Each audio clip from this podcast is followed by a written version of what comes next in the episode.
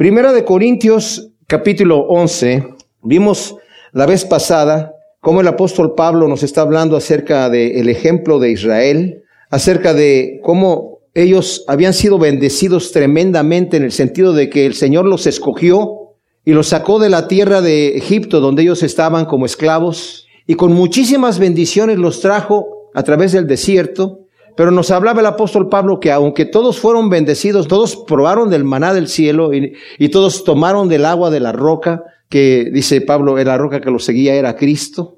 Y, pasaron el mar, vieron las, las, aguas, los milagros de Dios, y estuvieron bajo la nube que era Dios mismo que los estaba guiando. De la mayoría de ellos no se agradó el Señor. En esta tremenda carta de Corintios, como hemos visto de primera de Corintios, el apóstol Pablo está haciendo muchas correcciones en la iglesia. Y es una de las cartas que a nosotros más nos bendice por el, hecho de que era una iglesia que tenía muchos dones, muchas bendiciones, pero también era una, una iglesia que estaba muy contaminada por las costumbres del mundo. Vimos que los corintios eran gente que era pues bastante perversa, la costumbre, ¿verdad? La comunidad en general en Corinto. Había mucha perversión sexual porque tenían dos templos que adoraban con ritos sexuales a sus dioses. Estaba el de Venus o de Afrodita, de, independientemente de la, la, misma diosa, ¿verdad? La diosa del amor o más bien del sexo, adorando al cuerpo humano femenino, y estaba el templo de Apolo para la adoración del cuerpo humano masculino, había prostitutas y prostitutos y, y era una ciudad muy depravada, pero ¿saben qué? Muy parecida a la cultura nuestra hoy en día también, porque hay muchísima depravación y hoy está de moda ser depravado, impresionante. Había muchas divisiones en la iglesia, mucho libertinaje. La gente, los cristianos que estaban ahí se sentían como muy modernos, muy contemporáneos y para permitir cualquier tipo de cosa dentro de la iglesia. Tanto así que había incesto dentro de la iglesia y se practicaban cosas entre los cristianos que ellos decían tenemos la libertad de hacerlo por cuanto somos libres en Cristo Jesús. Pero hacían cosas que ni siquiera los inconversos hacían. Porque el incesto estaba prohibido, era ilegal, incluso entre la, gente que no conocía a Dios, ¿verdad? Y vamos hoy a entrar en un tema específico en el capítulo 11, en donde Pablo va a tocar algo que podríamos verlo en cierta manera cultural. Ha sido un tema de gran discusión en los círculos cristianos, porque sobre todo en nuestra época, fíjense bien, y eso es lo que me maravilla, esta sociedad de Corinto, muy parecida a nuestra época, había un movimiento de la liberación femenina muy fuerte, donde la mujer decía, bueno, aunque culturalmente la mujer siempre estuvo sujeta al hombre, sobre todo en estas culturas, en Corinto había esta, este movimiento en donde ya somos todos iguales. Ahora, necesitamos entender que en Cristo Jesús todos somos iguales, ciertamente, pero el apóstol Pablo nos va a hablar acerca de lo necesario que es que haya una cadena de autoridad que Dios ha puesto esta forma de autoridad que Dios lo ha puesto, no solamente la ha puesto por antojo, porque se le antojó, sino porque es necesario. En la misma naturaleza de Dios, y eso es algo que no nos podemos entender porque no entendemos cómo Dios existe en tres personas siendo un solo Dios. Como que hay un Padre, hay un Hijo y hay un Espíritu Santo. Y es el mismo Dios. Y si nos damos cuenta dentro de la misma naturaleza de Dios hay una cadena de autoridad que no disminuye la importancia de ninguno. ¿Sí me explico? Pero esa cadena de autoridad tiene que existir. El Señor ya la ha puesto en, el, en la vida normal del matrimonio. Ha puesto al hombre como cabeza de la familia, como el padre de familia, y a la mujer sujeta al hombre no se hace inferior, pero a los padres los ha puesto como cabeza de los hijos. Los hijos tampoco son inferiores a los padres. Simplemente hay una cadena de autoridad. Vivimos en un mundo, en una sociedad en donde tenemos gobernantes y tenemos gente que está por encima de nosotros para que haya un orden, un control. Como dije, el problema que había en Corinto en este entonces, y nosotros ahora que vayamos a estudiar esto nos vamos a dar cuenta cómo en muchas culturas, incluso el día de hoy, en muchas iglesias, esto se ha entendido de una manera equivocada y, lo entiendo porque es así. Porque muchos de los eruditos bíblicos toman una posición que esto tiene que ser así todavía porque está escrito aquí y así está escrito y así tiene que ser. Pero vamos a entender nosotros también culturalmente qué es lo que se está diciendo. Muchas veces un error que se ha cometido en, en el Evangelio, sobre todo entre gente que son misioneros, es que salen del país de donde vienen, por ejemplo, misioneros que han salido de Estados Unidos y llegan a un lugar en Latinoamérica, a un lugar en donde tal vez llegue a una tribu, en donde la gente tiene ciertas costumbres y llegan, llevan con el evangelio, pero llegan a americanizar a la gente. No sé si me explico. O sea, llegan a llevar sus costumbres. Es que esta es la manera en la que nosotros lo hacemos allá en la casa y así se tiene que hacer aquí. Yo me acuerdo que una vez un predicador loco, en la, eh, porque estaba realmente loco en la televisión, hacía unas locuras terribles. Un día me, me, llamó la atención que dijo, si a mí no me gusta, a Dios no le gusta. Si a mí me gusta, a Dios le gusta. Dije yo, wow. Y muchas veces esa es la actitud que nosotros tomamos, ¿verdad? ¿Cómo me gusta estar vestido? Bueno, hoy vengo yo bastante eh, casual, ¿verdad? Para el Día del Padre, pero es que hacía mucho calor. Pero hay lugares en donde dicen, no, es que tiene que ser así. Tienes que venir con corbata porque es, vienes a la iglesia de Dios, a la casa de Dios, tienes que entrar con corbata y sin corbata no se puede uno subir ahí. Me acuerdo que tenía un amigo que su hermano, que es pastor, lo invitó a predicar. Y su hermano es un pastor así muy recto, muy formal, y dice, oye, por favor, cuando vayas a predicar, porque ya sabía que su hermano era muy casual, tienes que traer corbata. Y cuando llegó a predicar, llegó sin la corbata. Entonces su sobrino, el hijo del pastor, cuando lo ve, le dice, tío, no traes corbata. Bueno, mala tarde. No, no, no, no, yo me quito la mía, mira, aquí está. Le pasó la corbata, ¿verdad? Al tío, porque iba a predicar. Y el tío llegó, se subió al púlpito y no se puso la corbata. la traía en la mano, me dijeron, me dijeron que había que traer corbata, aquí está la corbata, y lo dejó ahí.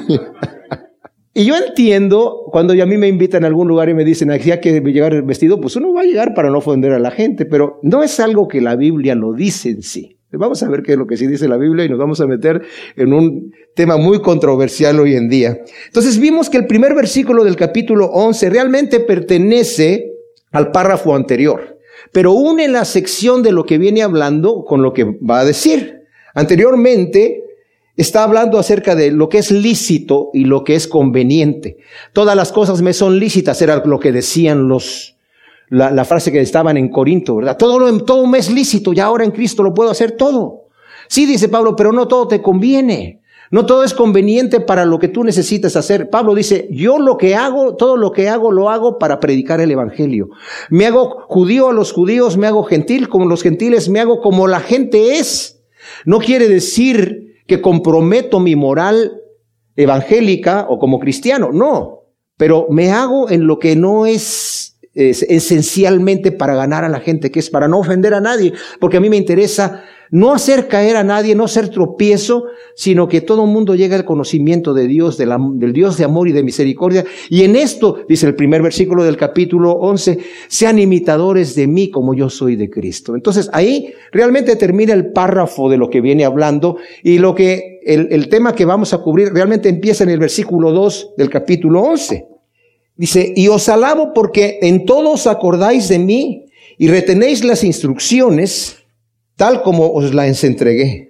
Pablo alaba a los corintios por retener instrucciones enseñadas por él. O sea, seguramente las instrucciones er, eran debido a que Pablo había pasado mucho tiempo con los corintios, en, estuvo por lo menos año y medio ahí, y dice, ustedes están reteniendo estas instrucciones.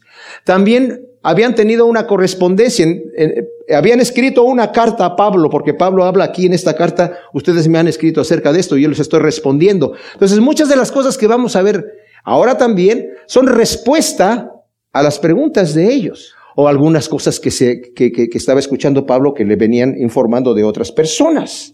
Entonces, los está alabando por las instrucciones que han recibido. Ahora, Pablo, mis amados, debemos entender que por ser apóstol, igual que los demás apóstoles, era consciente de que estaba recibiendo información de parte de Dios. Eso ya no sucede hoy en día así como pasó en aquel entonces. Los apóstoles recibían de parte de Dios cierta información que era lo que tenían que enseñar a la gente. Y Pablo, yo me imagino que era consciente que sus propias cartas que estaban escribiendo iban a llegar a ser palabra de Dios como las tenemos aquí. Esto es bien importante. Porque cuando Pablo está hablando y está dando instrucciones, dice yo, les, lo va a decir aquí adelante, lo que he recibido del Señor Jesús, a ustedes se los voy a comunicar tal como lo he recibido. Y en el 11, 23, por ejemplo, dice, porque yo recibí del Señor Jesús lo que también os transmití. Esa es una de las escrituras. En el 15.3 también, en Gálatas 1.1 y del 1.11 y 12 y en Efesios 3.5, todas esas escrituras nos hablan acerca de que los apóstoles eran conscientes que recibían información de parte de Dios para enseñárselas a la gente como venidas de parte de Dios. Entonces, los está felicitando. Ustedes han seguido esas instrucciones. Nosotros las tenemos ahora aquí, ya escritas como en palabra de Dios, como le decimos aquí, ¿verdad? Entonces dice aquí, el versículo 3, pero quiero que sepáis que la cabeza de todo varón es el Mesías y la cabeza de la mujer es el varón y la cabeza del Mesías es Dios. El apóstol no está simplemente cambiando de tema abruptamente de lo que venía hablando y ahora dice, bueno, ahora voy a hablar acerca de el tema de la quién es cabeza de quién, ¿verdad? Sino que está corrigiendo un problema que existía en la iglesia en Corinto. Había sido informado, como dije yo, tal vez por la carta o por otra fuente que había un problema de autoridad, de sumisión a la autoridad dentro de la iglesia, en la costumbre de que tenían en la iglesia, cosa que ni siquiera sucedía fuera de la iglesia. El problema, falta de entendimiento de la cadena de autoridad que Dios ha establecido. ¿Y cuál es esta autoridad? Dice, el Mesías es cabeza del varón, el varón es cabeza de la mujer, el padre es cabeza del hijo. Nuevamente, como dije, el hijo no demerece en nada en ser Dios, completamente Dios, como el Padre es completamente Dios y como el Espíritu Santo es completamente Dios. Pero dentro de la función de la naturaleza de Dios existe dentro de él mismo esta cadena de autoridad. Y obviamente Dios es Dios y nosotros somos hombres. Pero en la cadena de autoridad que hay en el hombre, aunque el hombre es cabeza de la mujer, no hace a la mujer inferior. Y eso lo vamos a ver más adelante aquí, también lo va a decir Pablo, pero está corrigiendo Pablo un problema que había en esta situación de autoridad.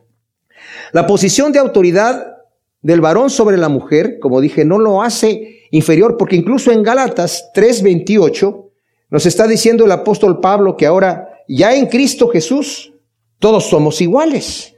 Porque dice, no hay judío ni griego, no hay siervo ni libre, no hay varón ni hembra, porque todos vosotros sois uno solo en Jesús el Mesías.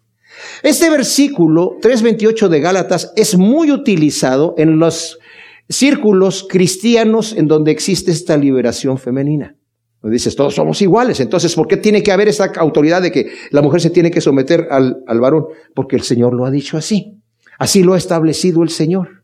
Mis amados, eh, yo tengo, por ejemplo, la, la, el testimonio de, una vez escuché a mi esposita una vez dar un, su testimonio cuando recién nosotros nos convertimos al Señor. Y ella me, me acuerdo que yo la oí cuando dijo, una de las cosas que me molestaba en la escritura era que decía que yo tengo que estar sometida a mi marido. Y no era que yo le estuviera diciendo, te sometes porque te sometes. No, no, era, no era la cosa así. Sino que ella no le gustaba esa posición de que por qué yo me tengo que someter a, a este eh, individuo a este individuo, ¿verdad? Y le era un conflicto en su corazón hasta que dijo, pues sabes qué, se lo voy a entregar al Señor y me voy a someter. Y no tuvo que hacer nada. Simplemente descansó en encontrar su posición. Mis amados, nosotros es la misma situación con nosotros, con el Señor. Estamos buscando y la gente que se pelea con Dios porque no quiere someterse a la voluntad de Dios. ¿Y por qué me tengo yo que someter? ¿Y por qué tengo que estar haciendo esas cosas que Dios me dice? Está luchando contra sí mismo y no tiene paz hasta que descanse. Dice, ya me doy, Señor. Y cae como en blandito. Y el Señor dice, pues yo nada más te quiero amar. Claro, el hombre, el mismo Pablo que va a escribir estas cosas ahorita, nos va a decir en Efesios, la mujer tiene que estar sometida al varón y él, pero el varón tiene que amar a la mujer como Cristo amó a la iglesia y se entregó a sí mismo por ella para purificarla y presentarla sin mancha y sin arruga. O sea, Cristo prefirió, nos prefirió a nosotros que a él mismo. Cuando la mujer se da cuenta de que su marido la ama a, ese calibre, que la pone a ella primero antes de él, no tiene ningún problema en someterse, porque su sometimiento es solamente para beneficio, ¿verdad? Entonces está ese detalle, que el mismo Pablo que está escribiendo esto es el que nos va a decir eso en Efesios, ¿verdad? Entonces, los corintios habían entendido mal la libertad en Cristo y caían en el error de someterse a lo establecido por Dios y así eran tropiezo a otras personas, no solamente dentro de la iglesia, sino afuera, porque afuera sí existía este sometimiento, aunque había este movimiento también de liberación, ¿verdad? Sobre todo en Corinto. Todo varón que ora o profetiza teniendo algo sobre la cabeza, afrenta su cabeza, pero toda mujer que ora o profetiza con la cabeza descubierta, afrenta su cabeza, pues es igual a una que ha sido rapada. Si el varón ora o profetiza con la cabeza cubierta, afrenta su cabeza. ¿Por qué? ¿Está afrentando su cabeza o está afrentando a Cristo, que es su cabeza? Pues afrenta a Cristo y afrenta también su propia autoridad. Los judíos hasta el siglo IV ellos oraban con la cabeza descubierta. Hasta el siglo IV es cuando empezaron a, cubrirse para orar, hasta el día de hoy. Y nos va a decir aquí Pablo la razón por la cual el hombre tiene que orar con la cabeza descubierta. Es para mostrar la señal que tiene de autoridad sobre la mujer, pero está sometido a la autoridad de Dios. Y antes de que se hagan muchas preguntas en la cabeza, déjenme terminar el tema, ¿verdad? Para, para, para explicar a qué se está refiriendo este detalle. Ahora, la mujer, si ora o profetiza con la cabeza descubierta, afrenta su cabeza. Afrenta su cabeza, que es el varón, pero también afrenta su propia dignidad. Está haciendo algo que es indigno para ella. Es un símbolo de rebelión contra la autoridad del varón. Está diciendo, yo no tengo por qué estarme sometiendo al varón en general y mucho menos a mi marido. Entonces dice, si la mujer, dice el versículo 6, si no se cubre, que se trasquile, y si es vergonzoso para la mujer estar trasquilada, que se rape o que se cubra. Wow. Era la costumbre entre los griegos que la mujer se cubriera en señal de recato, de modestia y de respeto. En general, una mujer con la cabeza trasquilada era señal de deshonra por haber sido adúltera. O sea, le cortaban el cabello trasquilado. Cuando andaba en la calle, le notaban esta mujer fue adúltera. Si estaba rapada, era señal de que era una prostituta o era una lesbiana. Esto es lo que se entendía en la sociedad en aquel entonces. Entonces dice Pablo, si la mujer no va a andar cubierta de la cabeza para que muestre su dignidad y, su modestia como mujer, entonces que se muestre como una adúltera o que se muestre como una prostituta o que se muestre como una lesbiana, lo que quiera ser, pero porque obviamente no quiere ser una mujer decente. Veamos que todo este tema es cultural, ¿eh? Es cultural. Hay gente que lo quiere pasar para el, siglo XX y XXI, pero vamos a llegar a ese punto allí. Entonces, el versículo 7 dice, pues el varón ciertamente no debe cubrirse la cabeza ya que es la imagen y gloria de Dios, pero la mujer es gloria del varón. Ahora, su cabeza, ¿por qué es imagen y gloria de Dios, es imagen de Dios que representa la autoridad y el señorío de Dios. En Génesis 1, 26 el Señor dijo, hagamos al hombre a nuestra imagen y semejanza. Y es gloria de Dios ya que Dios es glorificado cuando el hombre usa su posición de autoridad, no para abusar de la mujer, sino para representar el carácter de Dios. Sed imitadores de, de, de, mí, dice Pablo, como yo soy de Cristo, y como vimos en Efesios del 5, del 25 al 29, lo que mencioné anteriormente, cómo el hombre tiene que amar a su mujer como Cristo amó a la iglesia. Entonces, eso es gloria de Dios. Ahora, la mujer es gloria del varón por cuanto es su ayuda idónea y porque es una mujer sumisa. Fíjense bien, cuando digo de una ayuda idónea, no quiere decir que la mujer es inferior al varón. De hecho, muchas veces la mujer es superior al varón. Es la ayuda idónea porque el hombre no sabe lo que quiere o lo que va a hacer, ¿verdad? Y de repente necesita la guianza de su mujer. Pero de cualquier manera, la mujer tiene que estar mostrando una posición de sumisión. Que eso es lo que Dios está enseñando en este momento aquí. Versículo 8 dice, porque el varón no procede de la mujer, sino la mujer del varón. Porque el varón no fue creado por causa de la mujer, sino la mujer por causa del varón. Razones por la que esta cadena de autoridad existe entre el hombre y la mujer. La mujer procede del varón, fue tomada de una parte de su cuerpo. La mujer fue creada por causa del varón para que fuese una ayuda idónea. No obstante, Pablo explica que en el Señor ninguno existe sin el otro. Aquí en el versículo 11 y 12 que vamos a ver más adelante. Sin embargo, en el Señor ni el varón existe sin la mujer, ni la mujer sin el varón, porque así como la mujer procede del varón, también el varón existe por medio de la mujer, pero todo procede de Dios. Ahora hay un versículo que está aquí que no leí ahorita, pero que está, nos deja así como, ¿y esto qué quiere decir? Dice el versículo 10, por eso la mujer debe tener autoridad sobre la cabeza por causa de los ángeles. Y esto es, bueno, de mucha controversia este versículo. ¿Qué quiere decir? Pues por lo que Pablo ha expuesto, ¿verdad? Los ángeles, algunas interpretaciones dicen que la palabra ángeles también es mensajeros. Y tal vez había visitantes que venían mensajeros de otras iglesias y veían que en Corinto las mujeres no se cubrían la cabeza como la, se cubrían todas las mujeres seculares. Y en todas las iglesias también y en todos los lugares, y dijeron que estas mujeres porque toman esta posición así, era una causa de tropiezo.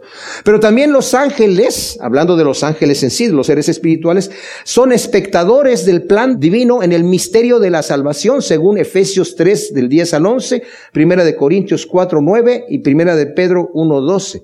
Los ángeles están observando cómo el plan de Dios se va desenvolviendo y cuando ven que una mujer nos está sometiendo a la autoridad que Dios ha establecido, en esa costumbre, en esa cultura, pues es problema. Ahora, los ángeles mismos son espíritus ministradores enviados para servicio a favor de los que serán herederos de la salvación. Y esta es otra tercera posición, que están subordinados no solamente al hombre, sino también a la mujer. Esto quiere decir que ellos vienen a ayudarnos, están a nuestras órdenes en cierta manera y la mujer tiene autoridad sobre ellos, pero si la mujer no está sometiéndose sobre la autoridad, es una situación que tal vez está diciendo, lo voy a dejar así porque yo mismo no lo entiendo mucho. Así que a veces cuando una cosa no se entiende hay que dejarlo ahí guardado en un cajón hasta después.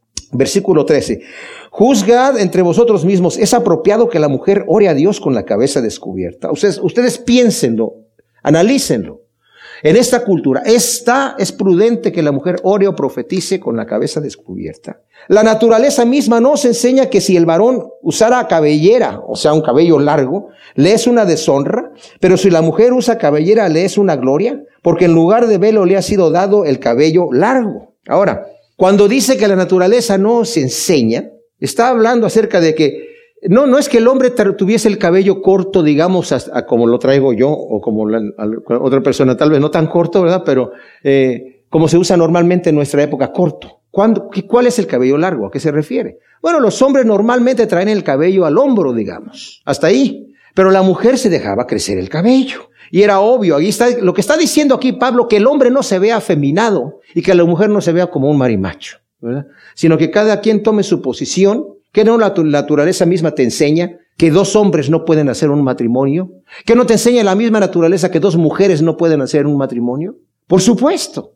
La misma naturaleza enseña que el hombre fue creado para ser cabeza del, hogar y la mujer para ser eh, eh, esa belleza que el Señor le dio como ayuda idónea, ¿verdad? Y para ser la madre de los hijos. Y bueno, en nuestra cultura eso se ve, y, yo como lo estoy diciendo, para algunos van a decir, qué escandaloso, entonces que este es un machista, este amigo, qué anticuado, ¿qué sucede aquí? Bueno, dice, con todo esto, si alguno quiere ser contencioso, nosotros no tenemos otra costumbre ni las iglesias de Dios. O sea, si alguien quiere decir, no es que yo, que la mujer, yo tengo la libertad, bueno, nosotros no tenemos esa costumbre y en las iglesias de Dios no existe esa costumbre. Esa, esa posición de contención es algo que no está bien delante de Dios. Deuteronomio 22.5 dice que el hombre no use ropa de mujer, ni que la mujer no use ropa de hombre. Y muchos han tomado esta situación para decir, ah, la mujer no puede usar pantalón. Bueno, yo no me voy a meter con las creencias de la gente, pero ese versículo, tomado en ese contexto, no es para eso. Porque la mujer no se está poniendo pantalón, no se están, a menos que la mujer ya quiera verse como hombre. Nosotros hemos visto mujeres que se visten como hombres porque se quieren ver como hombres es lo que sí nos está prohibiendo aquí. O hombres que se pueden muy afeminados, ¿verdad?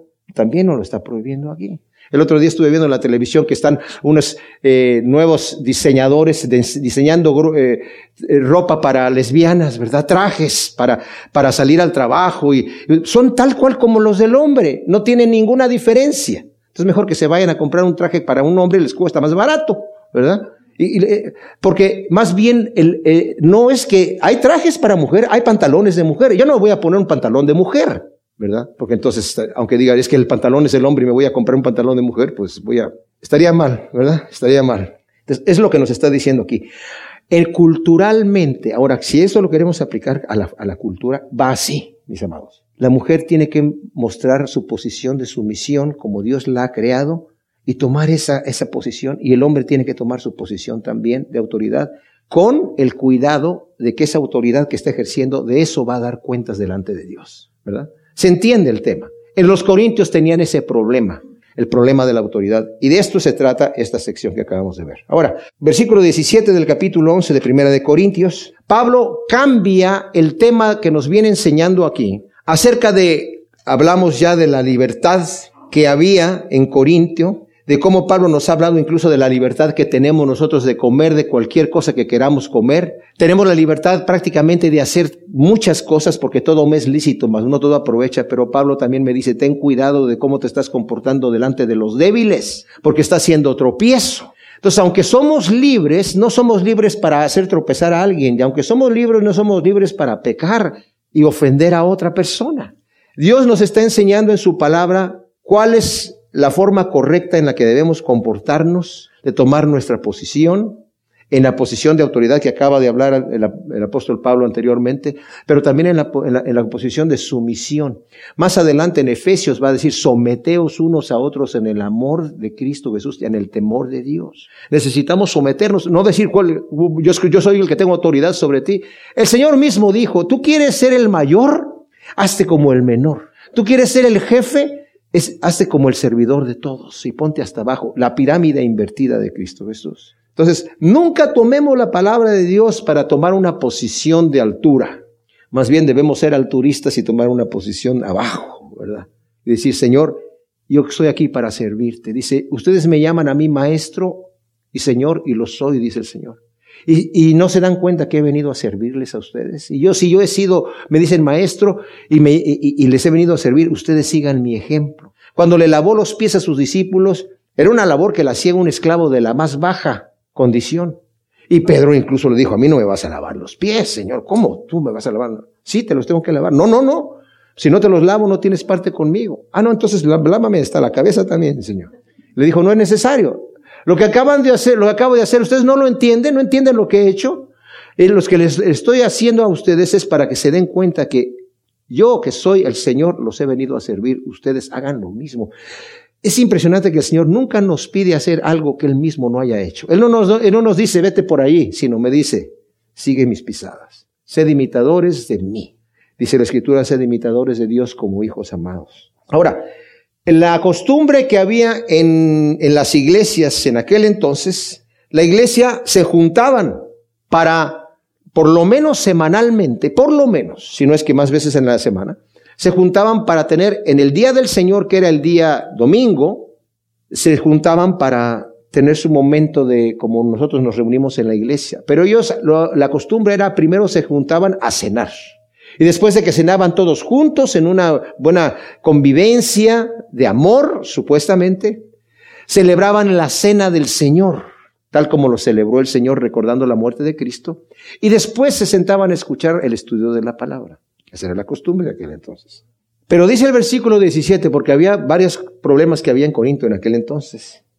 Pero al daros las siguientes instrucciones, no os alabo porque no os congregáis para lo mejor, sino para lo peor. Pues en primer lugar, cuando os reunís como iglesia, ciertamente oigo que hay entre, divisiones entre vosotros y en parte lo creo porque también debe haber divisiones entre vosotros para que los aprobados se hagan manifiestos entre vosotros. Bueno, qué tremendo.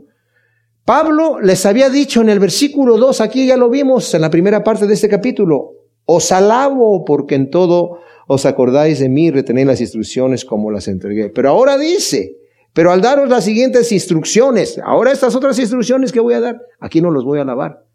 Porque ustedes ciertamente se están reuniendo como iglesia, eclesía. Y podemos decir, bueno, que no es suficiente ya el hecho de que venimos a la iglesia y nos reunimos. Dice Pablo ahí, pero ustedes no se están reuniendo para lo mejor, sino para lo peor. ¿Será posible que yo me reúna en la iglesia para lo peor? Puede ser que sí. ¿Cómo está mi corazón, verdad? ¿Cómo me comporto? ¿A qué vengo? ¿Al, chisme? ¿Verdad? ¿A, criticar? ¿O, llego, ¿O vengo a tener comunión? ¿Llego a presumir? ¿A, qué vengo? ¿A ofender? ¿O llego a amar? ¿A dar un buen consejo? ¿Qué es lo que yo vengo a hacer, verdad? Eso se lo digo porque yo conozco gente que están buscando el momento de llegar a la iglesia para vámonos, ¿verdad? Y pues son gente que no duran mucho tiempo en la congregación y el Señor los quita de ahí. Pero dice, aquí, cuando se reúnen en sus reuniones de cristianos, hay entre ustedes, dice, divisiones. Dice el versículo 18. Entre vosotros y en parte lo creo. La palabra división aquí es chisma, no de chisme, sino de chisma, que quiere decir de, de, una separación que dolorosa. Hay entre ustedes divisiones en como cuando se separa algo, como cuando se entierra uno una estilla. Y en parte lo creo. Ahora, oigo que hay divisiones entre vosotros y en parte lo creo. O sea que todavía el apóstol Pablo escuchó esa situación que alguien se la comunicó y no le da un crédito completo, pero dice, en parte lo creo, porque los conozco a ustedes como son. Porque también debe de haber divisiones entre vosotros para que los aprobados se hagan manifiestos entre vosotros. Ahora dice aquí nuevamente divisiones. En algunas de sus tradiciones dicen disensiones. La palabra es diferente. Aquí la palabra es jeresis, de donde viene la palabra herejías. Para que se manifiesten los que son aprobados y los que son herejes. Es necesario que haya entre ustedes divisiones es necesario que realmente, dice el Señor dijo, es necesario que haya tropiezos en el mundo. Pero hay de aquellos porque vienen los tropiezos, para que se manifiesten los que son aprobados. Ahora dice, cuando os reunís, esto no es comer la cena del Señor, la cena dominical, tengo yo en mi traducción aquí. Ahora, la Biblia textual, que es la que yo estoy leyendo, hace el, la aclaración. Solamente hay dos versículos en la Biblia donde habla acerca de, este día, del día del Señor, ¿verdad? Que también es en Apocalipsis 1.10 en donde dice, estaba yo en el día del Señor. Y otra traducción como esta dice, estaba yo en el día domingo, ¿verdad? En el día dominical, que era cuando... ¿Por qué lo dice? La palabra es curiacón, de, que viene de curios, que en, en griego significa Señor. Literalmente significa, es la cena señorial. Pero la traducción a latín es dominus, de donde viene la palabra domingo o dominical. O sea que de ahí viene el día del Señor, por eso después se le llamó el domingo, porque fue el día en el que el Señor resucitó y la iglesia, como costumbre, empezó a reunirse los días domingo. Eso lo dejo ahí como detalle. Ya hablamos de que cuando se reunían, primero tenían la cena, era el ágape, así se llamaba esa reunión.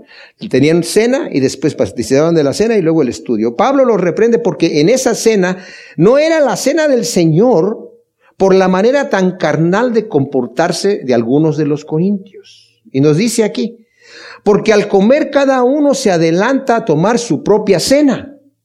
Y uno tiene hambre y otro está embriagado. Pues qué, ¿no tenéis casas para que comáis y bebáis o menospreciáis la iglesia de Dios y avergonzáis a los que no tienen? ¿Qué os digo? ¿Os alabo? En esto no os alabo. Wow. O sea, en lugar de compartir y esperarse unos a otros, a que estén todos reunidos, dice, unos se adelantan a, a comer su propia cena y otros hasta llegaban a embriagarse. Qué cosa tan terrible. Si estaban embriagados, ¿verdad? ¿Cómo van a participar de la cena del Señor después? Y luego, ¿cómo se van a sentar a escuchar la palabra de Dios? ¿Qué está diciendo el pastor? Pues, ¿cómo van a entender? Si están embriagados, ¿verdad? como que no, no cabe en la cabeza, ¿verdad? Y bueno, yo, yo he visto testimonios en donde ha llegado, por ejemplo, algún ebrio a la, iglesia y llega así casi no sabe ni por dónde entró, ¿verdad? Pero al final hasta termina eh, recibiendo a Cristo, ¿verdad? Pero eso es una labor del Señor. Pues imaginen ustedes un cristiano que ya llega con su comida a, reunirse con los demás y, y se adelanta a comer. yo entiendo. A veces cuando llegamos en un grupo, estamos, si vamos a día de campo y todos llevan su comidita, ¿verdad? Pues yo la mía ya me la preparó mi esposa y cocina bien. Yo me la quiero comer antes de que empezar a compartirla con otros, ¿me entiendes? O sea, es lo que estaba pasando aquí. Llegaba la gente, ¿verdad? Y la gente empezaba a comerse su comida y si se traía su vinito, se lo tomaba todo. Y había gente que eran esclavos, muchos, la mayoría eran esclavos y no llegaban temprano, llegaban a su tiempo y llegaban con su moralito de, comida, tal vez esperando a lo mejor voy a comer algo ahí, ¿verdad?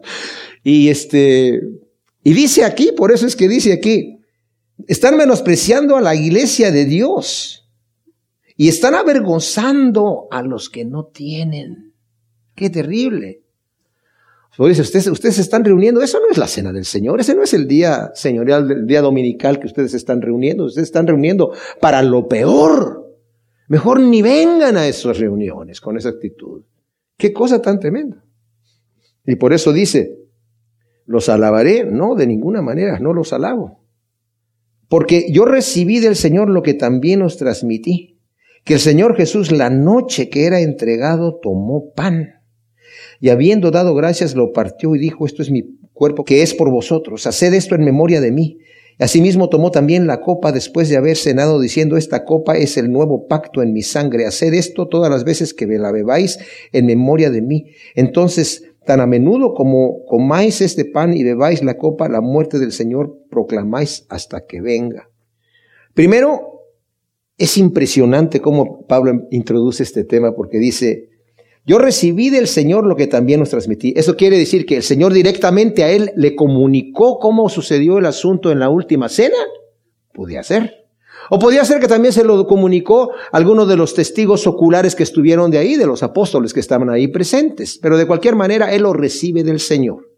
¿Y qué es lo que sucede? El Señor Jesús, la noche que era entregado, tomó el pan. Esta frase me, me maravilla, mis amados. Estaba allí el Señor sentado diciendo, este, este pan es mi cuerpo partido por vosotros. Esta copa es mi sangre derramada por vuestros pecados. ¿Se dan ustedes cuenta que ese mismo día tomó el pan el Señor y le dio el bocado a Judas? Y esa misma noche, ¿por qué no fue otra noche? Porque esa misma noche fue que lo entregó el traidor. El mismo día, esa misma noche que el Señor estaba diciendo, estoy entregando mi cuerpo que por vosotros va a ser partido. Si ustedes se dan cuenta, la traición tan terrible de Judas, que en la misma noche que le lavó los pies el Señor y que le dijo que este es mi cuerpo que es por vosotros partido y esta es mi sangre para vuestros pecados, que todavía se conmueve el Señor, le dice uno de ustedes me va a entregar. Y todos empezaron a decir, seré yo, seré yo. ¿Verdad? Estaban impresionados. ¿Quién va a ser? Y Judas, hipócrita, cínicamente, seré yo maestro. Y le dice, sí, eres tú. Y le dio el bocado. Ahora, esto no es como les he dicho, no es como la, la, obra de Jesucristo superestrella, donde ponen a Judas como el, el héroe, ¿verdad? El víctima, pobrecito. Y que el Señor Jesús lo escogió para que lo entregara. Y en esta obra, ¿verdad? Judas viene a ser la víctima porque le va a decir uno de ustedes, eh, me va a entregar. Y le dice Juan, ¿quién es Señor? Al que yo le dé el pan. Y le dice Judas, a ver, el pan. Y Judas, no, no, no, yo no lo quiero. Si lo quieres. No lo quiero. Sí, a ver, ah, ah, abre la boca. Ah, la boca. Es que, ¿cómo que no te lo comes? Eso lo pasan en esa obra. Entonces Judas sale y entrega al Señor porque Satanás entra en su corazón. Y al final, cuando el Señor está ya en la casa de los sumos sacerdotes, están siendo torturados, antes de que lo entreguen directamente ya en manos de los pecadores, Judas le grita, tú me mataste a mí, tú me mataste a mí, y va y se ahorca. Qué ridículo, ¿verdad? No, el asesino, el traidor, la noche que el Señor comió el pan y tomó eso, él esa noche fue entregado por el traidor. Ciertamente, el Señor dijo, uno de ustedes me va a entregar, porque es necesario que el Hijo del Hombre sea entregado. Pero no tuvo que haber sido Judas el que lo entregó. Judas, Judas tuvo la libertad completa de decir, yo no voy a ser esa persona. Y en todas las cosas, mis amados, nosotros estamos aquí en este planeta, en esta vida, vamos de paso. El Señor nos va a utilizar. Seamos como seamos, nos va a utilizar. Si somos justos y creemos en el Señor y lo recibimos como nuestro Salvador, nos va a utilizar para buenas obras. Si somos malvados, nos va a utilizar también. Pablo dice, en una casa grande hay muchos utensilios. Unos son para usos honrosos y otros son para usos deshonrosos. Se requiere la copa de cristal, se requiere los cubiertos de, plata o de oro para, para los días especiales y se requiere el basurero y el excusado también. ¿Qué es lo que yo quiero hacer? Todo depende, dice, el que se limpie va a ser un instrumento de honra para buenas obras, ¿verdad? Pero si no, el Señor también me utiliza, así como te utilizó a Judas y utiliza al diablo mismo, ¿verdad? Nos va a utilizar, depende del camino que nosotros comamos. Entonces, dice, la noche que fue entregado, tomó el pan y habiendo dado gracias lo partió y dijo, este es mi cuerpo, cuerpo que por vosotros es partido, hacer esto en memoria de mí. Y tomó la copa Después de haber cenado, dijo, esta copa es la copa del nuevo pacto, en mi sangre haced esto todas las veces que la bebáis en memoria de mí. Entonces, tan a menudo como comáis el pan y bebáis la copa, la muerte del Señor proclamáis hasta que venga. Cristo mismo instituyó esta celebración. No es algo a la ligera. Cristo mismo la instituyó, las mismas palabras que él dio. ¿Cuántas veces nosotros mismos, verdad? Eh, después de adorar un encanto, de escuchar la palabra, o aún de tomar la Santa Cena, en cierta manera traicionamos al Señor con nuestro comportamiento. Estuvo muy bonita la reunión, estuvo bonito lo que pasó, pero apenas salimos de allá y ya le íbamos gritando a nuestras esposas, ya le vamos gritando a nuestros hijos, o ya estamos, qué sé yo. No, en serio. ¿Cuántas veces traicionamos al Señor la misma noche que hemos participado, el mismo momento, verdad? No veamos a Judas como, ay, qué malvado. Ahora, entre paréntesis, el pan representa el cuerpo de Cristo partido por nosotros y la copa es el nuevo pacto en la sangre de Cristo derramada por nuestros pecados. Porque dice, después de haber dado gracias. ¿Por qué dio gracias el Señor en ese momento? ¿Será por nuestra salvación? ¿Será porque había sido, eh, en ese momento iba a entregar su cuerpo por nosotros? No dice aquí porque dio gracias. Nosotros le damos gracias al Señor por la gracia que nos ha dado y por el perdón, ¿verdad? Ahora, Nada en la escritura, fíjense mis amados, nada en la escritura enseña la doctrina de la transustanciación. ¿Cuál es la doctrina de la transustanciación? Que el cuerpo, en el momento en donde se va a partir, es el cuerpo mismo de Cristo allí. Y la sangre es la sangre misma de Cristo allí en esa copa. Ya no es vino, se transustanció y ahora es la sangre y ahora es el pan. El Señor entregó los dos elementos, no nada más les dijo comas el puro pan, lo entregó los dos elementos. Pero entendamos que el mismo maestro, no puede ser, les voy a decir por qué. Porque el mismo maestro está tomando en sus dedos el pan y lo está partiendo. Y él está vivo. Y su sangre es la copa, no, esta es la sangre, esta es la copa. Bueno, de hecho, en Mateo sí dice esta copa es mi sangre que es derramada por vosotros. Pero en Lucas dice lo que está diciendo aquí eh, en el Evangelio de Lucas se dice lo que repite aquí Pablo. Esta es la copa del nuevo pacto en mi sangre. Obviamente, es un símbolo. Y cuando ustedes lo hacen no es porque se están comiendo a Cristo y se están bebiendo su sangre. Entonces Cristo entra en, ustedes. Así no la manera que, Cristo muere en nosotros, muere en nosotros a través de su Espíritu Santo, la palabra nos dice. Y no quiere decir que en el momento que yo ya peco la primera vez se me sale Cristo. Entonces tengo que volver a tomar nuevamente el elemento para que vuelva a entrar. Esa es una doctrina que existe, pero que están en, varias, en varias iglesias, en varias denominaciones, pero que la escritura no, la enseña. Ahora, cada vez que se celebra esta cena y se bebe esta copa, dice el Señor, están proclamando mi muerte. ¿Qué estamos proclamando? Estamos proclamando el Evangelio, que a través de la muerte de Cristo Jesús tenemos redención de pecados, hasta que Él venga. Somos peregrinos en este momento, mis amados, pero no siempre vamos a ser peregrinos. Y si estamos esperando la venida de Cristo, estamos esperando el momento de nuestra redención, el momento en donde vamos a entrar, a dejar de ser peregrinos. Pero necesitamos vernos como peregrinos para no anclarnos en este mundo que perece, ¿verdad? Cuando tenemos la posibilidad de decir, ok, Señor, me entrego en tus manos, entonces vivimos nuestras vidas no muy afianzados de aquí porque sabemos que vamos a pasar a través del umbral de la muerte a lo que realmente vamos a hacer. Y enfocamos nuestra vida aquí hacia lo que viene en la eternidad, para no llegar con las manos vacías o a encontrarnos con una sorpresa desagradable. De manera que cualquiera que coma del pan o beba de la copa indignamente será culpable del cuerpo y de la sangre del Señor. Por tanto, examínese cada uno a sí mismo y coma así del pan y beba así de la copa. O sea, el que come y bebe de la copa es indignamente, dice, peca contra el cuerpo y la sangre del Señor. Está ignorando su verdadero valor. Examínese cada uno y coma, dice aquí. No es tanto examínate y no comas. No, examínate y coma. Estaba escuchando un predicador que dice, estaba una, una, una señora, eh, una anciana, en una iglesia y estaban tomando la comunión la gente y ella estaba así como que no me acerco para tomar la copa, no me acerco. Entonces uno de los ancianos la vio, tomó la copita y le dijo, tome señora, es para los pecadores, usted califica. La sangre está fue derramada para los pecadores. Examínate y toma de la copa.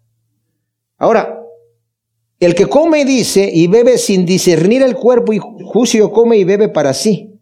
Por eso hay muchos débiles y enfermos entre vosotros y bastantes duermen. Ahora, necesitamos examinarnos a nosotros mismos. ¿Qué quiere decir sin discernir el cuerpo? Es sin entender el significado y sin participar con absoluta reverencia y solemne gratitud por el sacrificio del Señor Jesús. Pero también es, fíjense mis amados, discernir que mis hermanos que están al, al lado, aquellos que son miembros del cuerpo de Cristo, son miembros del cuerpo de Cristo. Y si tu hermano tiene algo contra ti, dice la Escritura, deja tu ofrenda. No dice, no se la des al Señor. No, déjala allí, a un lado. Arregla cuentas y luego entrega tu ofrenda, porque el Señor no te la recibe así. Acordémonos de Caín. El Señor no recibió la ofrenda a Caín. La trajo, pero no se la recibió. ¿Por qué? Porque había pecado en su vida. Si tu hermano tiene algo contra ti, entonces, ¿qué debo de hacer? Cuando estoy a punto de tomar la comunión, si está mi hermano presente y tiene algo contra mí, tengo que llegar a decir, oye, vamos a hacer las paces. No me tengo que esperar hasta ese momento, pero tengo que saber que mi, mi sacrificio a Dios no le agrada si yo tengo problema con alguien. Eso también es discernir el cuerpo de Cristo. Por eso en muchas congregaciones, antes de que la persona participe de la copa y del pan, les dice, si tienes algo en contra de alguna persona aquí, aquí en este momento vamos a tomar un tiempo para orar y cada uno vaya y haga cuentas con su hermano que, con el que tenga algún problemita ahí. Entonces dice aquí, por eso hay muchos débiles y enfermos entre vosotros y otros duermen, pues si nos examinamos a nosotros mismos no seríamos juzgados, pero siendo juzgados somos disciplinados por el Señor para que no seamos condenados con el mundo. Ahora, nos examinamos nosotros mismos, no vamos a ser juzgados. Dice, por eso no sabemos que había en Corinto, dice, pero a lo mejor había muchos enfermos ahí, en la iglesia. Dice, muchos, el Señor los ha disciplinado y están en enfermedad para corregirse, y otros que no se pudieron corregir, el Señor se los llevó. Hay gente que el Señor se la lleva porque no puede dejar de, no quiere dejar de pecar. Entonces dice, para que no seas condenado con el mundo, mijito, hasta aquí llegaste nomás. Tremenda cosa. Yo tengo el testimonio de un amigo que dijo, mi papá ya estaba cometiendo muchos errores, se lo llevó el Señor. ¿Verdad? Cristiano.